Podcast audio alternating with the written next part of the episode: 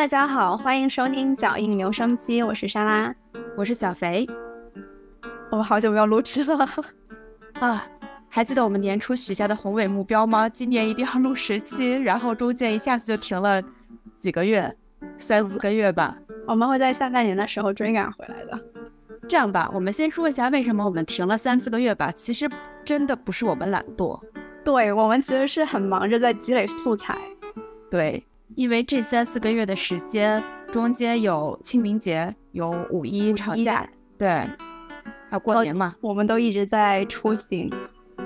因为你每次一出行吧，你不是说只有中间的那一段时间是在忙碌，你之前也要做，前后都非常忙碌。对，之后也再去做一些 wrap up 东西，包括持续到现在，我从意大利已经回来一个月了，我还在做意大利的相关的 视频。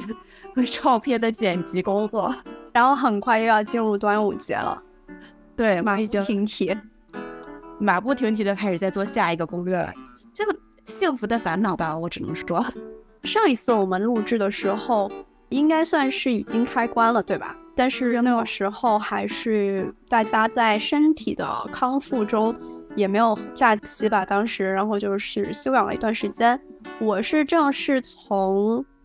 四月份的时候开始第一次出国旅行的，你呢？我也是，但你比我早一些嘛，因为你之前先那个请假出国，我是我是清明节的时候请了两天假。当时第一次旅行的时候，我好像记得也跟你分享过，就是其实心里面是非常非常忐忑的，有两个原因忐忑啊，对我来说，一个原因是因为太久没有出国了，特别特别陌生。因为当时航班还不是特别好订，我是选择了不是在北京出发的，因为北京当时还没有直飞，我还要经历一个非常波折的过程，到达了大连，然后再去飞日本，也是我选择了第一个目的地。你第一次出国选择去日本是吗？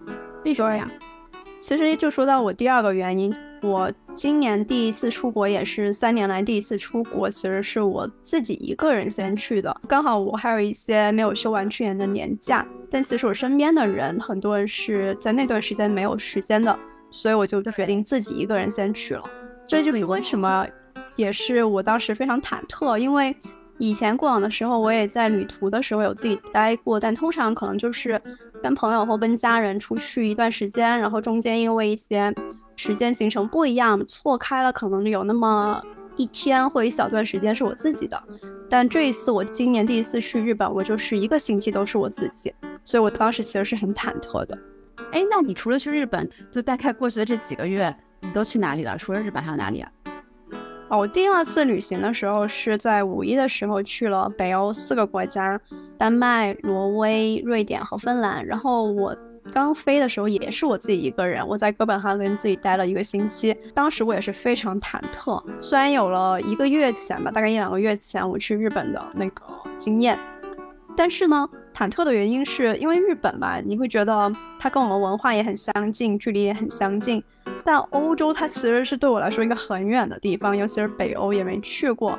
当时去飞哥本哈根的时候，我记得航班是要坐十个多小时吧，我也非常紧张和忐忑，很久没有坐过那么久的飞机了。你好像那个时候也在欧洲对吧？对我，我过去这几个月，先是清明节的时候去了趟泰国，然后五一的时候去了趟意大利。就为什么先去泰国呢？因为我跟我大学舍友关系非常好嘛，我们一个宿舍有五个人，就 for some reason，过去的疫情之前的每一个清明节，我们都是在泰国度过的。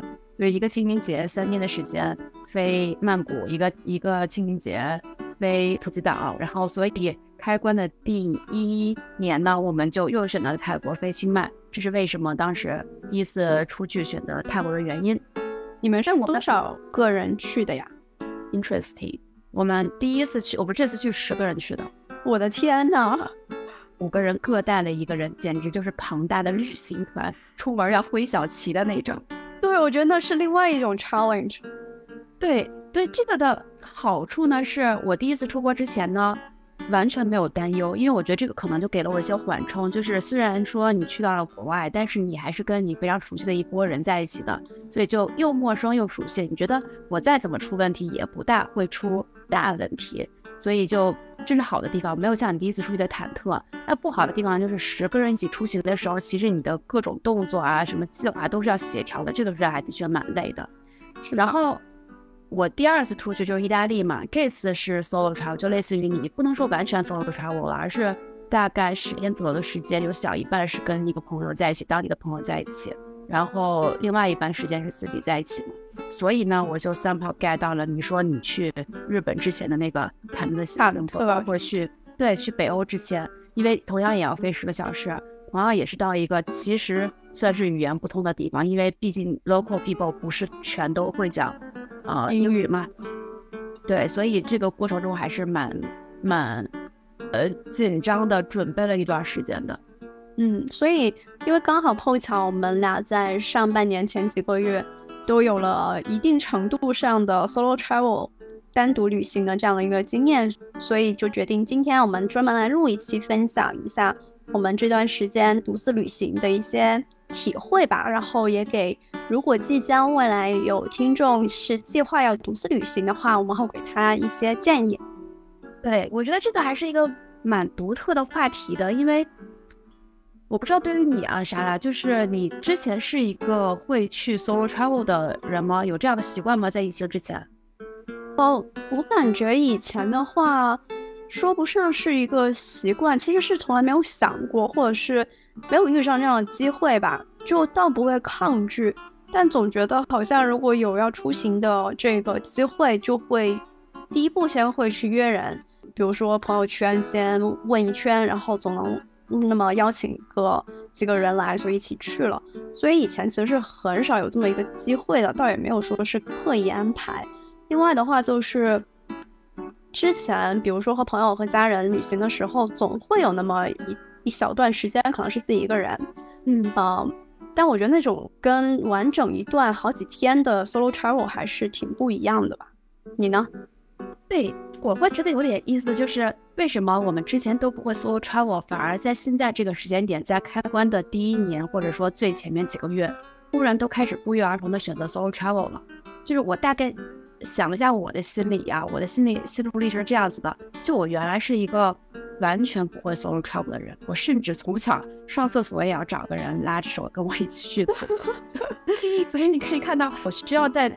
整个旅行的过程中是跟人有交流的，所以我从来没有考虑过。就是长这么大只有一次尝试，还是一个失败的尝试。就是就是当时在上学的时候，在 Pennsylvania 那边，然后我想去 Boston 旅游，所以我就买了张大巴票去 Boston。但在我临出发的前一天还是前两天，有一个同学忽然跟我说他也想去，后来他就开车，我们两个就一起开车去了。所以当时的那个 solo travel 就流产了。那你当时去 Boston 是你那边有朋友会那个接风吗？还是你就是完全在那当地没有任何的认识的人？当时有一个朋友在啊，一个一个学姐，就咱们俩的学姐嘛。哦，对对对，她在 Boston 安家。所以，但那个时候我本来想去的时候，也不是说我完全要整个这几天都跟着她一起，而是说我去那边玩，然后有几天去 stop by 跟她开场一下，是这样的一个 plan。嗯，但是那次我相当于是鼓足了全身的勇气，而且也不算是跨国嘛，因为本身就在美国，只是跨了几个州而已，没有太大区别。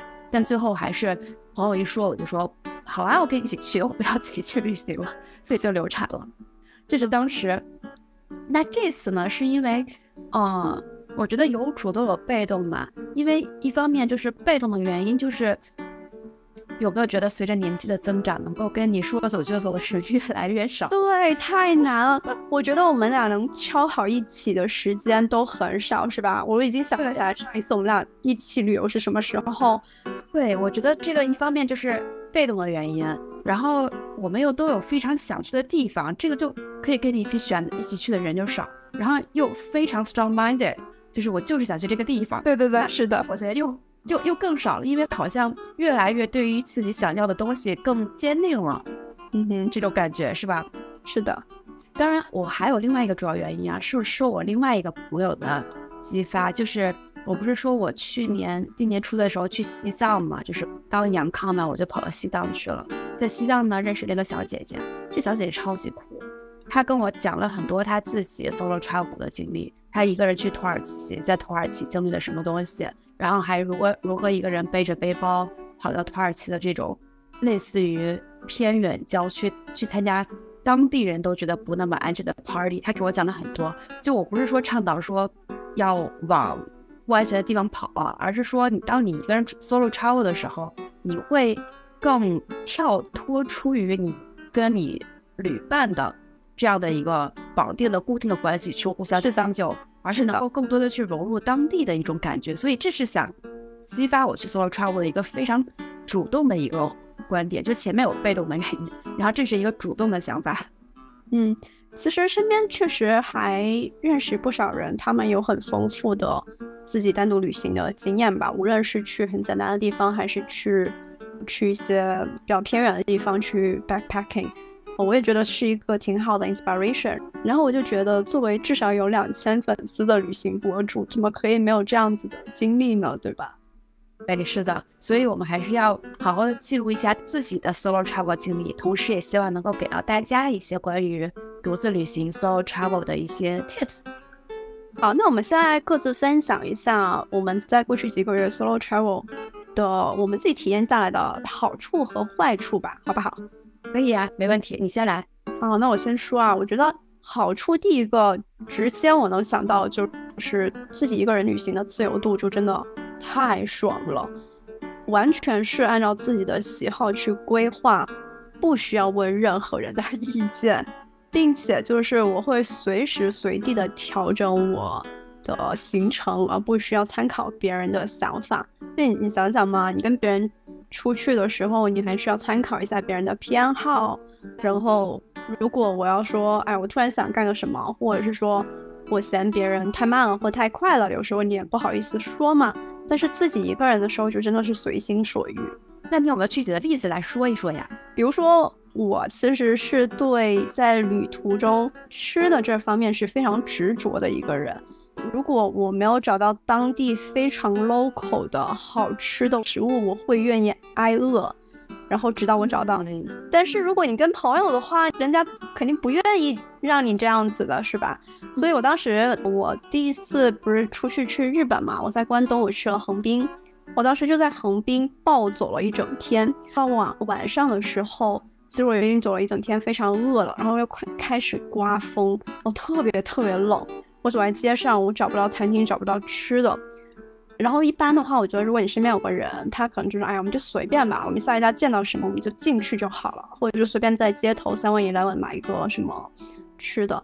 但是我当时其实是。一路走，一路走，走了足足有两个小时，走到最后，直到我找到一家我很满意的寿喜烧。因为当时很冷，我脑子里面就是我要吃寿喜烧，我要吃寿喜烧。然后走了两个小时，终于找到了。但是我心里面就觉得，这个应该就只有我自己一个人的时候才会这么去做的。寿喜烧在横滨这么少见吗？其实挺难找的。我当时是在横滨的中华街，所以街上其实是卖很多什么小笼包啊。走过去有一些我觉得看上去不错餐厅，它又是满座了。走过去，另外比如说我看到有一家餐厅是披萨，然后看着也很好吃。但是我想，我都来日本了，我为什么要吃披萨呢？然后我又继续走，继续走。但是如果是我跟别人的话，可能我就选择去坐下了。嗯。所以听上去还是横滨挺难找数据烧的，像披萨什么小笼包都有了，这不是横对，不是横滨的错，是我的局面。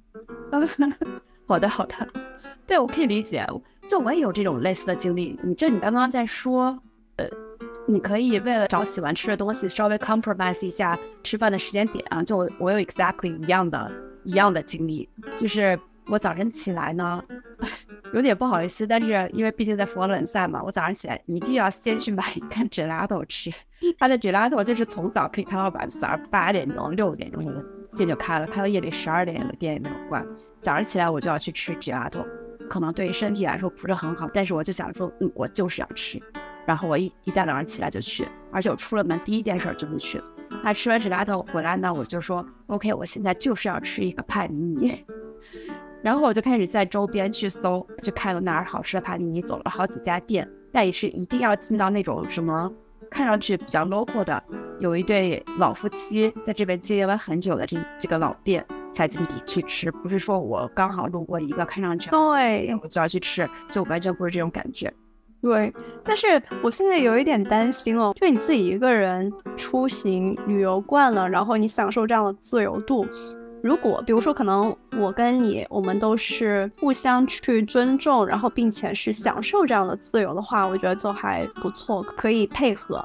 如果你是跟别人，比如说我前阵子又跟我爸妈出去旅行嘛，我我就很习惯说每个人都应该拥有一些自己的自由活动的时间，我就会跟他们到一个点说好，我们现在就是原地解散，我们就各 干各的，然后我们就是十分钟以后回来集合，他们就懵了。就傻眼吧，应该原地解散。你爸妈还怎样？还要稍息立正吗？爸妈可能，但是我这个风格比较有习惯吧，就所以就还能容忍我。真毕竟是大妈，但是我觉得如果换一个其他的人，可能真的不太能接受这样子。所以对于旅伴来说，就越来越难找到同频的人了。因为我跟我另外一个朋友旅游的时候，我们两个就很好。有的时候早上起不来，他就会自己出去暴走一圈，然后回来之后刚好赶到我们两个一起。对，这种就挺好的。嗯另外一个，其实我也想跟你分享的，因为你也要即将去日本嘛，然后你也是打算去进港是吧？我当我要在进港，就我就想在进港来个深度游。我当时在进港的时候，其实是待了一两天。呃，因为进港它其实并不是一个很热门的旅行目的地，其实当地是很少很少游客的，然后有有的景点也不多。因为我是因为那个小丸子的家乡，所以选择去的嘛。但是如果你有跟，我不知道你是跟朋友去还是你自己去啊？如果你的朋友对这个东西不是特别的热爱的话，他可能会觉得很无聊，或者是说。嗯，因为它当地那个小丸子的博物馆其实也很小，它就是商场的一个一层的一个区域而已。嗯，如果你真的不是特别喜欢的话，你会真的会觉得无聊，或者是你可能就不会那么的享受。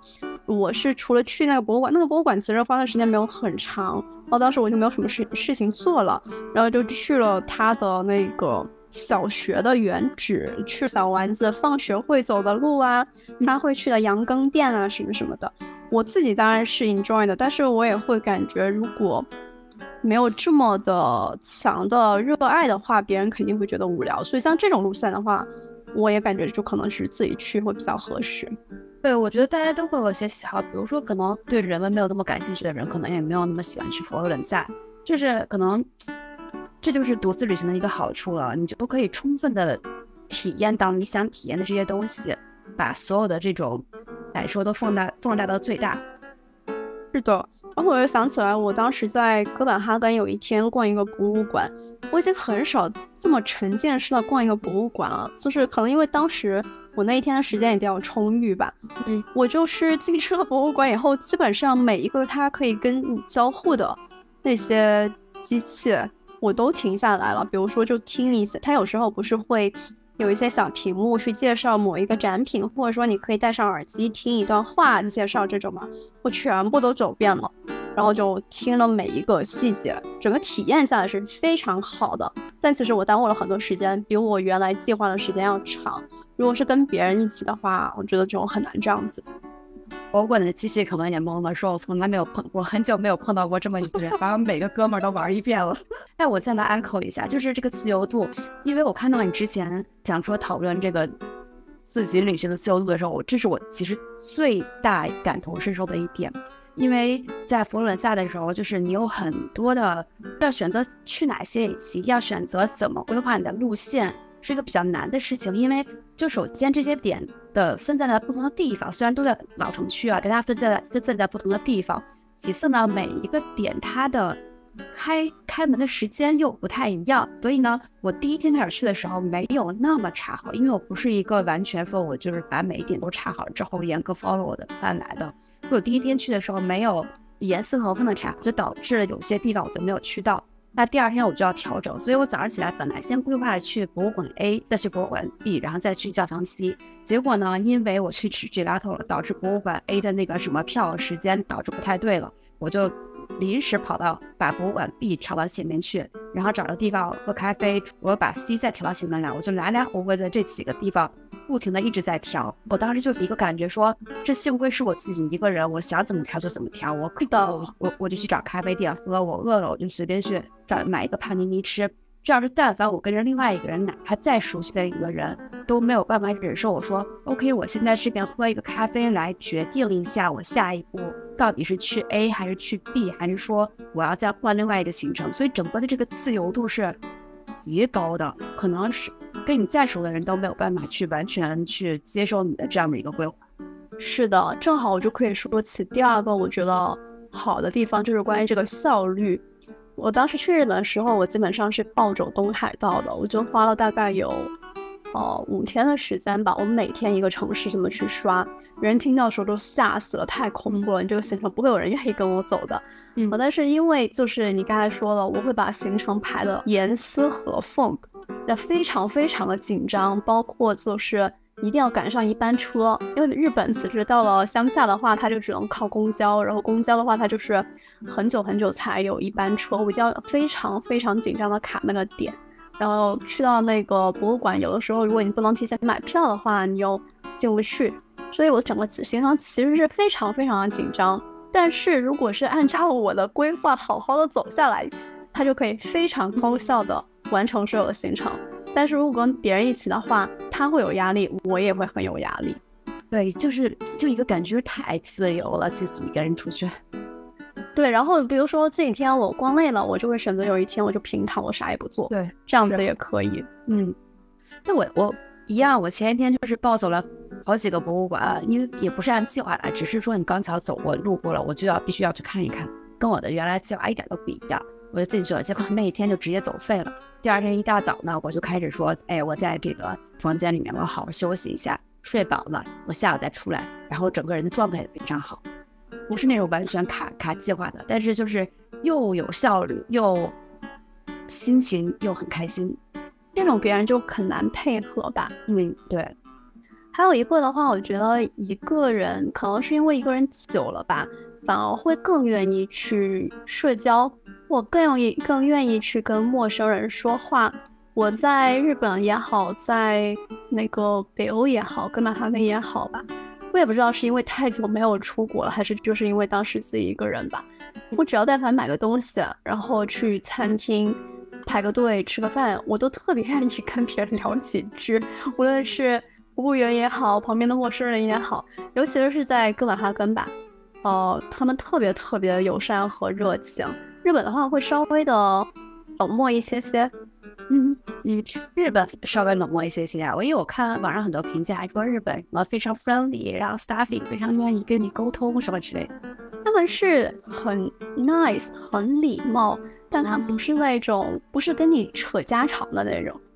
嗯，我在意大利好像还好哎，因为意大利的人你也知道啊，天生的热情。就是即使我不找他们聊，他们也会 主动过来找你聊。是的，看你一个人是吧？是的，对。但我可能之前如果要是两个人或者很多人的话，别人不会主动过来找我聊，呃，不会聊那么多吧。然后现在呢，我有的时候一个人过来，有人过来找我聊天的时候，就不会排斥。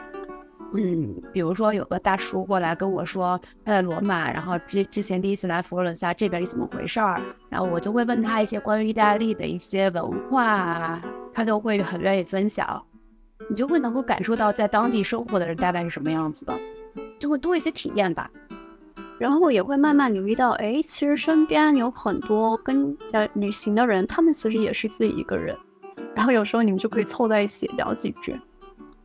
还有一个我自己一个人旅行的时候的体验下来，就是因为你跟别人说话的时间少了，跟自己说话的时间就会变得很多，会更加关注自己内心的感受和体验，也会更加的愿意尝试一些东西。因为比如说你跟别人的时候，无论是时间上啊，然后就是大家的意见上要去协调。另外的话。总会没有那么有冲动去踏出新的一步，而自己的话会反而没有那么的有负担，会有一点想去试一些新的东西，也不是那么新，没有做过的事情，只是说对，也不是那么新，说完全没有做过的特别新奇的挑战，只是说举个例子来说，比如说我在哥本哈根，你也知道哥本哈根是一个非常非常注重运动、健康、环保这么一个城市。满大街的人，不是在骑车就是在跑步，我都看不见有一个人在走路的样子。哦，如果你几天的时间身边都是这样子的人围绕着你，你就会蠢蠢欲动，说：“哎呀，我也好想动一动。”本身其实我是一个特别特别讨厌跑步的人，我可能自从大学一年级以后，我把八百米考了以后，我就再也没有跑过步。但是我在哥本哈根，竟然有一天我决定要去跑步，而且是在海边跑，大风的跑步，觉得很自由。嗯，就是自己的一个尝试吧。如果我跟别人一起的话，可能我就不会有这样子的冲动。我感觉听你说着说着，我脑子里面就有那个画面了，就是第一天的时候，莎拉还是背着包慢慢溜达，第二天步速加快了，第三天变竞走了，然后第四天开始在路上跑起来了。对，第五天的时候我就开始骑车，而且我要骑到自行车。我我搜了那个当时去年环法自行车赛在哥本哈根举行的时候那条路线，我就按照那条路线骑的，就太爽了，真的。哇，感觉去了北欧直接变成了运动健将了。你要在北欧再多住俩月，我估计我们就得改健身博客了。就是你就会很想融入当地，还有就是我刚才说的。呃，关注内心的一个方法，因为没有人跟我讲话嘛，我就开始自己跟自己说话，然后我随时看到一些东西，我就会用语音记下来，我就会用语音记在我的那个苹果手机的 Notes 里面。所以现在其实我有一个很长的关于哥本哈根的笔记，下一次如果等到我要做哥本哈根的播客的时候，我就可以用。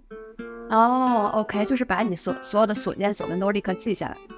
对，后来就是你会发现，哇，我脑里面太多思绪了，汹涌澎湃，我得记下来，不然我到时候就会忘记了。都已经用得上汹涌澎湃了，哇，太多太多的灵感，真的是。哇，那我对我们哥本哈根的这个播客已经非常期待了，一把子期待住了，什么时候开始上呢？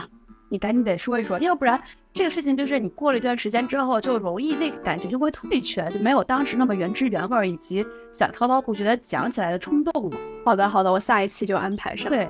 你在佛罗伦萨的时候有这样的感觉吗？尤其是每天沉浸在这些壁画呀、教堂啊里面，哇，超级有。就你刚刚说你忍不住想要跑起来的时候，对我来讲就是我忍不住的天天在看各种纪录片，在学习，因为它里面的内容实在是太丰富了。你随便都可以进一个屋子，都可以是说，OK，这个屋子里面的壁画是什么东西？这个屋子是谁建的？然后过去的历史是什么样子的？就佛罗伦萨每一个点，它它就是高密度的历史遗迹，每一个点都有一些可以学习的东西或者可以了解的历史知识。所以我基本上每天都很忙碌。我除了在不停的去体验或者参观这些地方之外呢，我每天晚上回来之后要做两件事情。第一件事情呢，就是把当天看到的东西逐步记录下来。记下来的同时，还需要在不停的去查，因为你当天可能注意到说，哎，这边有一个什么雕像，好像是谁谁做的，那我就会去查说，那这个雕像是这个人什么，他的整个创作生涯中，或者他他的生命中的哪一个阶段做的，会不会有些什么特点？那这个教堂上面的壁画是什么时间搞的？我就回来再查一查，就是相当于一个 recap。能够让你白天看到每天每天对自己复盘，对，每天复盘自己，这是第一件事情，然后让你白天看到的东西有更深刻的认知，更鲜活一些吧。我觉得这是第一个要做的事情。第二个要做的事情呢，就是去预习一下明天要去看的这些地方有一些什么基础知识，比如说它过去是谁建的啊，然后在这边发生了什么事情啊，这个大卫像经历了什么样子的波折，最后站在哪儿啊？那么，所以每天都就都要去做这样的学习。那慢慢呢，我就一边要 recap 过程，除了去查之外，就开始要记录，因为我很喜欢拍照片嘛，拍照片、录视频的，所以我就疯狂的在做视频，一定要把自己当天的所见所感啊，全都记录下来。然后另外一方面就是在预习，所以我每天就在不停的学习。那像佛罗伦萨那么高密度的信息的地方的话，你每个点，尤其是那些你。不期而遇的地方的话，你是怎么去获得这些信息的？是你当场是去找了一个导游，或者是说当场去看他那些介绍，还是说你事后去做功课这样子？没有找导游哎，因为那边人很多。我当时也考虑过说要不要去找一个那种 city walk 的导游，city tour 啊什么之类的。后来我没有去，我只在乌菲兹找了一个导游去帮我介绍一下这些画，因为艺术史这个东西实在是有一点难入手。但是比如说对于一个基础的一个建筑啊等，或者一个名胜古迹啊，其实你还是可以上网搜一些它的东西的。那基本上呢，我会有两个方式，一个是就是事先去看纪录片，这些纪录片里面呢就会有很多超出于，就比如说 TripAdvisor 啊或者小红书上面介绍的这些你必须要打卡的点，它会给你介绍很多隐藏的东西在。那我会去刻意去找这些东西，嗯，这是第一个方式。第二方式呢，就是我会记下这些名字，因为我在做了很多那种推门就进的事儿，我会刻意的记下这个名字，然后拍下这个照片。那回来呢，就会先上网上去找。但这里面有一个比较大的障碍，就是越是这种这种小众的，其实在英文的互联网的世界上面的介绍就没有那么的充分。所以对于这种小众的东西呢，你就得去多维度的去收集信息，包括名字，包括什么它的这个一些核心人物的信息，然后包括照片，都可以用它去在上网去找。以及呢，我会。当地抓住一个人就问，比如说，其实我在那边去参观的时候经历了几次，哎，不知道是不是有一些什么特殊活动体制啊？我经常经历一些就是当地的特殊活动，所以每次经历一些特殊活动的时候，我就很难及时的在网上找到它的背景，所以我就会去抓住当地的人，包括当地看上去 local 的游客，但是人家又不讲英文，连比划带猜的，以及这个活动的举办方。然后就抓住那些工作人员，就是去跟他们交流，多问一些，就能够多获取一些信息。又或者，比如说我白天去了哪儿之后，我就刚好去旁边一个地方吃饭，我就会问那个服务员说：“哎，你知道旁边有个什么什么博物馆吗？”他就会说：“啊，这个博物馆怎么能回事？”就会跟你说。所以就是多方维度的去收集信息。嗯，好的。那我们刚才其实讲了很多一个人旅行它的好的地方，要不我们也说一下。不好的地方吧，我觉得这样子可以让听众有一个比较全面的认识。对，不好的地方，我觉得首先其实它就是相对的嘛。一个人好的话，他是有自由度、有效率，但他其实是缺少分享的啊。所以就是为什么我说我总跟自己说话，因为没有另另外一个人可以实时的在我身边，让我去分享我的感受。可能你会当下拍个照片发给朋友啊什么，但你也不可能。时时刻刻都这么去做，是吧？所以我觉得这是一方面。另外一个，我也觉得是一个 pain point，就是食物的分享。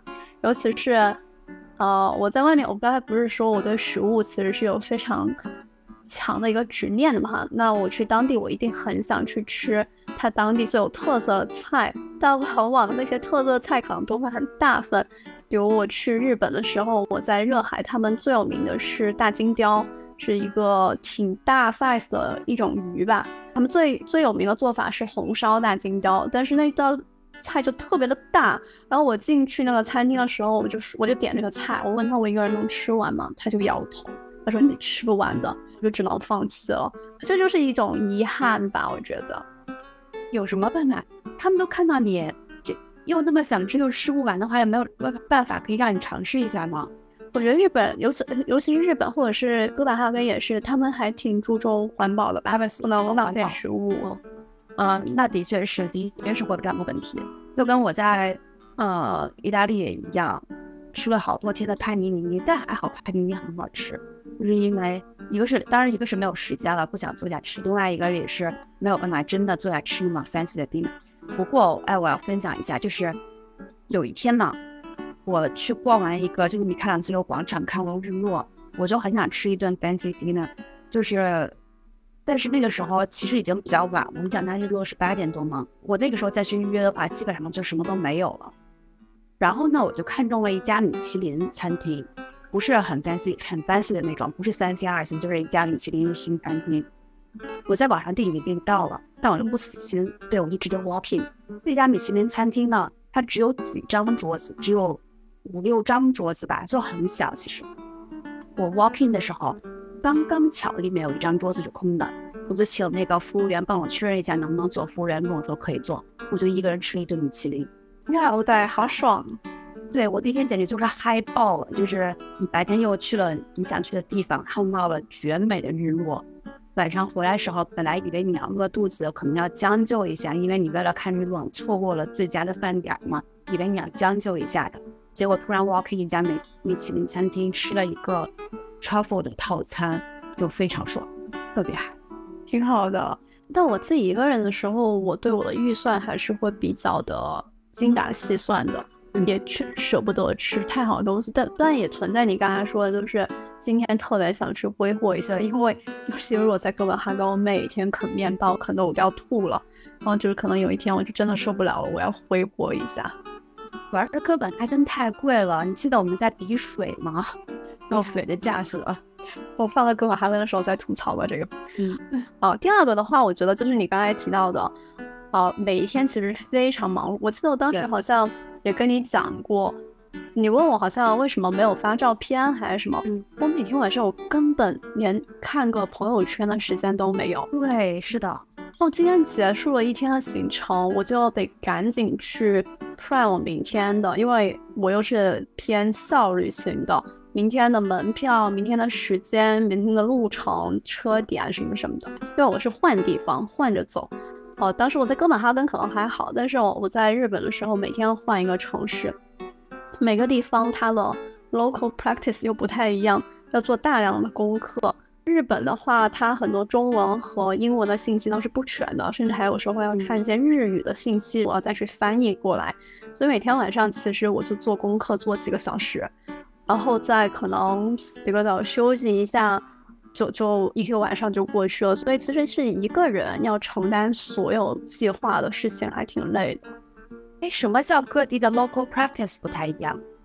就比如说你在东京和横滨的时候，可能坐地铁就很方便了。但像热海这种小地方的话，你就只能坐公交。然后还有一个就是每个地日本可能已经算很好了，它城市的那个。交通卡基本上都打通了，但是像坐火车的时候，它东日本是 JR 嘛，但你去到静冈，其实它是属于中部，火车线也有不太一样了，有的时候又是换成新新干线，所以它每一个地方它的交通系统又有一点点略微的不一样，这个中我先就得开始研究一下。呃，第三个呢，我当时也有一个挺深的感受，就是一个人的时候，其实在你遇到困难，你是缺少支持和帮助的，有的时候就会有一点慌。哦，我当时遇到一个情况是，当时也是在进港，然后那天晚上是我在进港吃完饭，我要坐一个火车回清水。在日本的话，大部分时间你去查那些班次，其实 Google 都是挺可信的，就基本上看它的信息几点的班次这样就好了。但是那天晚上，你知道 日本。还有一个情况你要有心理准备，就是它的火车经常会 delay，就是动不动就有人卧轨，所以它的火车班次一旦停了的时候，它整个晚上它的班次就乱了。有的时候就是有些车要取消，有的时候就是本来在这个轨道的车要去那个轨道开，就挺乱的。然后车站上有挤满了人，然后这个时候 Google 是不会有最新的更新的。然后那天晚上我在月台，我刚去月台的时候就挤满了人。呃，我那天晚上已经挺晚了，可能九点多快十点，我其实就要去坐火车回去的话，我其实一个人挺有点害怕和担心。当时站台上的信息我又看不懂，就是我尝试用那个 Google Translate 去翻译，但都是那些站名，还有它它其实更多是用语音播报，而不是它在那个。显示屏上显示，它语音播报我又听不懂，所以其实我当时是有一点慌的。Google 上也没有信息，我就不知道我应该去哪一个月台上哪一辆车。我要上一辆车，心里面有点忐忑，感觉不对劲，然后我又下车了。所以在那里其实我耽误了挺久的时间吧。这种情况的话，我也说不好说你多了一个人，他是不是真的就能给你提供帮助？但是我觉得多一个人可能就是会一起讨论呐，一起来去判断一下现在的情况这样子。哇。我跟你遇到了基本上一样的问题。我本来觉得这种问题不过在日本出现，就是在意大利出现是很 司空见惯的事情。没想到虽然日本也会有这样的情况，所以还让我蛮震惊的。是的，就我其实我觉得每个地方可能都会遇到一个意想不到情况或突发情况吧，可能不是我刚才说完全一样的，但是一个人做旅行的时候就要有这样的思想准备。对，就是我可以再分享一下我在意大利的情况啊，在意大利我也是坐火车 delay，而且是我回程的这一班火车的 delay，也就是我是一直在佛罗伦萨嘛，最后几天，但我要从米兰飞回来，所以呢，我要先从佛罗伦萨坐火车两个小时左右到米兰去，然后再从米兰坐大飞机。那本来我的飞机呢是就是周日上午的周周日中午的一点多，所以我当时还在想说，哎，佛罗伦萨到米兰去两个小时就够了，那我是不是坐早上那班六点的火车就可以了？我提前就问了其他朋友嘛，那其他朋友就说千万不要说这个意大利的火车会一直晚点。那幸好幸好，万幸我没有像他说的这样子，就是我没有像我之前想的这样子，当天再去，我提前一天去的。因为我提前一天去的时候，发现我的火车超级大晚点，就是我是五点多的火车下午，那我大概四点多，我怕因为第一次坐嘛，我怕会有一些什么意想不到的事情啊，我还提前一点去。结果到了火车站之后，我看那个 board 上面，就是列车时刻表上面。那火车全都是十二点、十三点，什么这是什么十四点的车？我当时就心想说，这现在是到底是几点呀？我不是五点多的车吗？而且现在已经四点多了，怎么还在列中午的火车呢？后来呢，我就也看不懂嘛，我就抓住旁边一个姑娘，看上去会讲英文的样子，她就跟我说说哦，因为所有火车大晚点了，然后她就指着另外一列。跟我说这一列是他晚点的时间，那这一列数字都是二百、三百，都是这样的大数字。后来我才知道，说这些火车是晚了两百分钟、三百，我的天，三四五个小时，整个站台上所有的火车全都晚点。那当时呢，我当时就有点懵了，因为我的那个火车呢显示是我那个火车，首先它不在那个站台上显示，因为它只是显示的就中午的火车。后来那个姑娘就教我说，你如何在手机上看你的火车的预计时间。我就下了个 A P P，然后我在手机上就开始看，说我的火车大概是晚点了三个小时左右，不对，两个多小时左右，一百多分钟，两两个多小时左右，我就一直在看。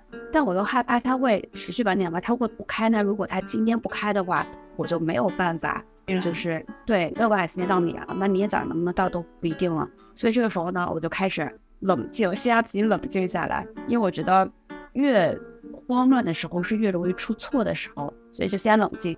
那我第一件事情做的呢是先去发信息给我在当地认识的一个中国姑娘，我跟她说现在这个晚点，你觉得这个晚点常见吗？是我现在需要在这儿等着就好，还是说他会 cancel？我一边问他，我也一边在问当地就是跟我一起在站台上等的其他的人。另外一点呢，我在问说，那如果他真的 cancel 了？我会不会有什么其他的方式去？然后这个姑娘跟我说，说可以有大巴车。她说她觉得不太会开走，但你说不好。我就问站台的姑娘，她也是这么跟我说的。他们说觉得会不太会 cancel，只是时间早晚的问题。那我就一直在 check 这个时间，再去看怎么搞。同时呢，我也在刷有没有其他的票能够让我更早一点到嘛。就几个，就几个方式我都来回再去做。最后呢，eventually 呢，我是比较顺利的，大概等了两个半小时的时候就上了火车。上了火车之后呢，也不是就终止了，结果又半路出其他的幺蛾子，就是这个火车开了一半停了，说在某一个地方又有其他的原因导致火车大半点又走不了了。就当时恶劣到 local 人，就是意大利人在火车上已经开始骂了，就有个姑娘已经失控了，在那边大骂，就可见可能对于当地人也不是那么的常见这种 delay 的情况。这个时候呢，我就在看有没有其他的方式能够去替代，因为因为最后呢，就是。要再去机场嘛？因为我下来之后从米兰到机场这段路其实还是有一点害怕的，因为米兰的治安是没有那么安全的，所以我当时就在做各种预案。那总之呢，一个心理保底就是我最差的情况是什么？是我需要在哪过夜吗？那如果我能够 avoid 这个最差的情况，那次差的情况我是不是可以接受？是不是足够安全的？所以基本上就是带着这样子的心路历程，然后经过了。一番又一番的波折之后，最后还蛮顺利的，就相对来说比较顺利的到达了米兰的宾馆。嗯，所以一个人的时候，一个就是提前做好准备的时候，一定要预留多更多的时间办。嗯，然后一个就是要求助，要去跟身边的人求。当然，你求助的话是要有技巧的，你要去识别一些比较靠谱的人。然后还有呢，就是脑力迅速准备多个方案吧。对，所以我觉得就是说完这，就是你的一个。一个最重要的事情吧，我觉得是要把控住你的安全，就从方方面面去把控住安全。你知道，只要你是安全的，那其他的大事儿都不是事儿。不要因为他之前说你的计划被耽误了，被被不得不改变了，这种都不是什么事儿。不要因为这些事情有太多的这个情绪的波动啊，什么心理的波动，只要是安全就可以。那其次呢，就是方方面面的想想一想，如何能够保证自己的安全，包括在多去问人，包括在选择你问谁，或者选择哪趟车等各种，都不要有侥幸心理。还有还有两个地方，我觉得可能也略微有点不好的，其实也是效率上相对而言吧。一个就是我刚才在提到的，有的时候会太忘我，所以行程上会耽误，走得很慢。比如说我当时在清水的时候。我在三岛松原看海，看富士山。我为了等富士山出来，我在那等了有三四个小时吧。一般人的话，我觉得不会在那待那么久，所以我当时行程其实是有一些耽误的。然后我在东京逛街也是，就是我逛街速度就像乌龟一样，就身边因为可能没有一个人来提醒你时间，没有催你吧。另外一个可能自己一个人旅行没那么好的地方就是。会拍照，但是很少有自己的照片吧？对我照了很多照片，就是没什么自己。是的，那我们接下来的话，也不总结一些我们的心得经验吧？我觉得也可以留给有意愿将来是一个人旅行的朋友可以参考一下。啊，我们可以分为几个方面，一个是吃的，然后一个是住的，然后还有一个就是出行上。好啊，那你先来说一下吧。好，那我先说第一个我自己总结的规律，尤其是在日本这个会比较的受用。就在吃的上面呢，因为日本它并不是现在已经比三年前可能好很多了，但它还是一个很多 cash only 的餐厅，或者说它不接受一些甚至么的支付。三年前可能当时因为支付宝在日本做了很多的海外推广。但此时现在你去看的话，你会发现很多餐厅它虽然标识是支付宝，但其实他已经不接受了，或者是那个机器那些员工也不会用了。所以首先一定要带信用卡，这是真的。另外的话，其实也并不是所有餐厅都能接受信用卡。我当时在进港遇到了一个不是特别愉快的事情，是进港有一条街，它叫做关东煮横丁，也是一个很有名的当地的。一个小吃街是专门吃关东煮的，是一列像深夜食堂这样子的餐厅。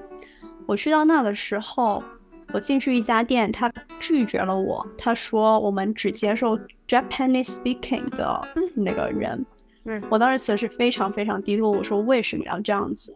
然后我换了一家餐厅进去看，他那些门其实都是半掩着的，然后我通过那个缝看进去，那些餐厅呢，确实都基本上。就只有日本的本本地人讲日语，看着也不太会讲英语。我进去我也很尴尬，也不知道怎么去跟他们沟通，也不知道他会不会接待我。所以那天晚上我非常的低落，我在那条街上徘徊了很久，直到我在一家店前面，我就我当时犹豫已经要走了，里面的店长应该看见了我，他就走了出来，就问我是不是要吃饭，他就邀请我进去了。后来我留意了一下，就是这些餐厅的门口有什么区别呢？只有那一家店门口是有很多个支付的 logo 的展示的，就是他会贴说这个餐厅它是可以接受什么什么支付，还有很多种国际化的支付，什么 Visa、Master 呀，还有就各个国家的，所以证明这个这家店它其实是呃很 open 给各个地方的人的，而其他那些店呢，它上面是没有任何的标识，甚至有一些就直接写了 Japanese only 的，所以如果在日本来说吧，你不是很确定这家店它，尤其是在乡下，不是很确定这家店它接不接受游客，接不接受非日语的人，你可以留意一下它门口的这些 logo 的识别。它如果但凡写了什么 Visa、Master 或者甚至阿里 Pay 的话，它肯定是很欢迎你的，甚至可能有英文菜单和中文菜单这样子。怎么说？就是这个事情听下来让我觉得。有一点不舒服，就是会跟我这个认知的以为的日本好像不太一样。对大部分的这个餐厅来说，它其实都很 open 给世界各地的人或就外来人，但是就是唯独那条街，它又是那种很深夜食堂的那种吧，其实是挺隐秘的一条小街，但它很有名，它甚至上过很多那种日本的美食节目，包括《孤独的美食家》，我也是从那知道的这个餐厅。姐，我也很惊讶，我觉得我已经很久没有遇到过这种这么直接的拒绝你说我只接受本地人这样的态度。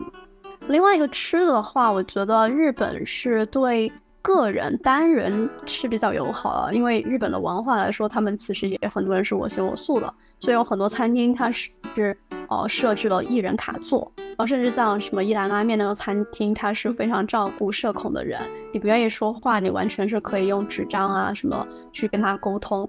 所以在一个人吃，如果大家有时候会担心说去一个人去餐厅会害怕呀，这些在日本倒是还是比较友好的。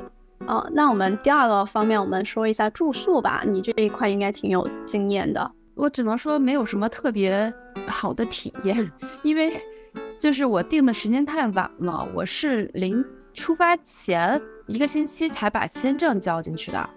哦，然后所以我订这个酒店都是非常滞后的了。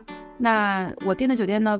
性价比来说比较低，所以在这一块的我就还蛮格外的注意这个安全的，就包括门窗啊要锁好啊，什么几点出几点回呀等这块我基本上都是还是蛮注意的，就核心还是要以安全为为主吧，因为尤其是我们在外面的时候又爆发就爆出了那个巴厘岛那个事情。就导致我觉得酒店和民宿好像都都一样还好，对，所以我觉得这就是另外一个点啊，我觉得不要露富。所以基本上呢，在外面的时候，我就是一双帆布鞋，一个帆布包。就是要是在意大利这种地方，对，闯天下，因为我很害怕意大利被人抢，很多什么帖子说什么会抢啊什么之类的，所以我基本上就是一双帆布鞋，一个帆布包走天下，然后在外面走的时候，就是走出一副 local 人的气质，让你觉得我不是好欺负的，我在当地也是有人的这种状态，让人辨就辨别不出来你是什么。然后所以回到酒店的时候，你就也尽量什么门窗都都插好之类的。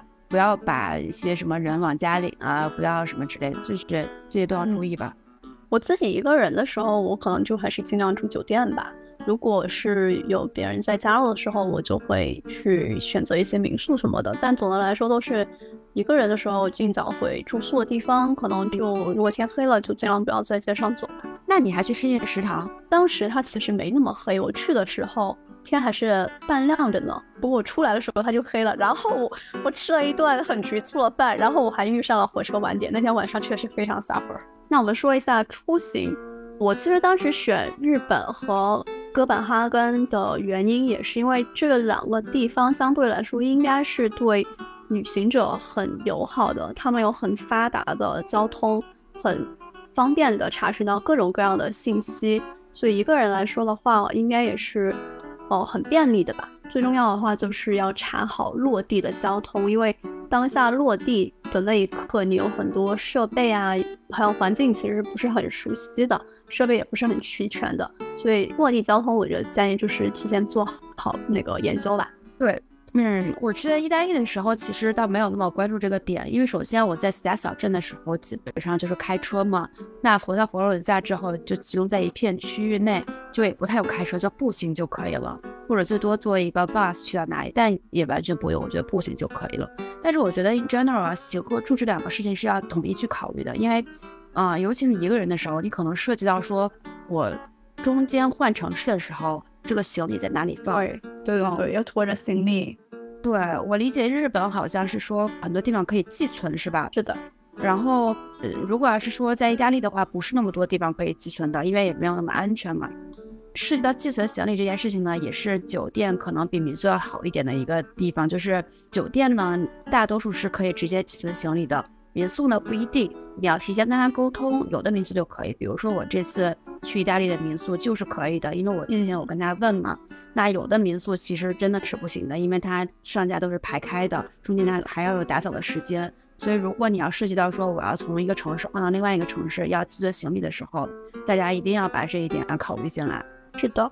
然后就是善用一下国外出行的一些 A P P 吧，像 Google Search 加 Google Map 这样子。一个人的话，我会建议可以，如尤其是如果觉得比较的孤独的话，可以多参加一下当地的一些 tour，无论是 City Walk 呀，或者就是一些呃一两个小时的体验，这样都可以认识到不同的人。然后个人的话，也会觉得一个人的时候可以，解闷的话就是听播客。可以考虑听我们的播客。但反正我自己一个人的时候，我就会听大量的播客，可能我还会甚至听一些跟当地比较相关。比如在日本的时候，我就听了很多讲日本文化的；我在北欧的时候，就会听很多当地，比如说。啊，那些在北欧留下来的那些留学生或者是华人，他们是怎么适应当地的环境啊？教育怎么怎么样的，就会有更强的沉浸感。嗯嗯。那我们现在其实已经分享了很多一个人的旅行了，以后如果有更有趣的经历的话，也会随时分享给大家。好的，那今天先这样子啦，拜喽，拜拜。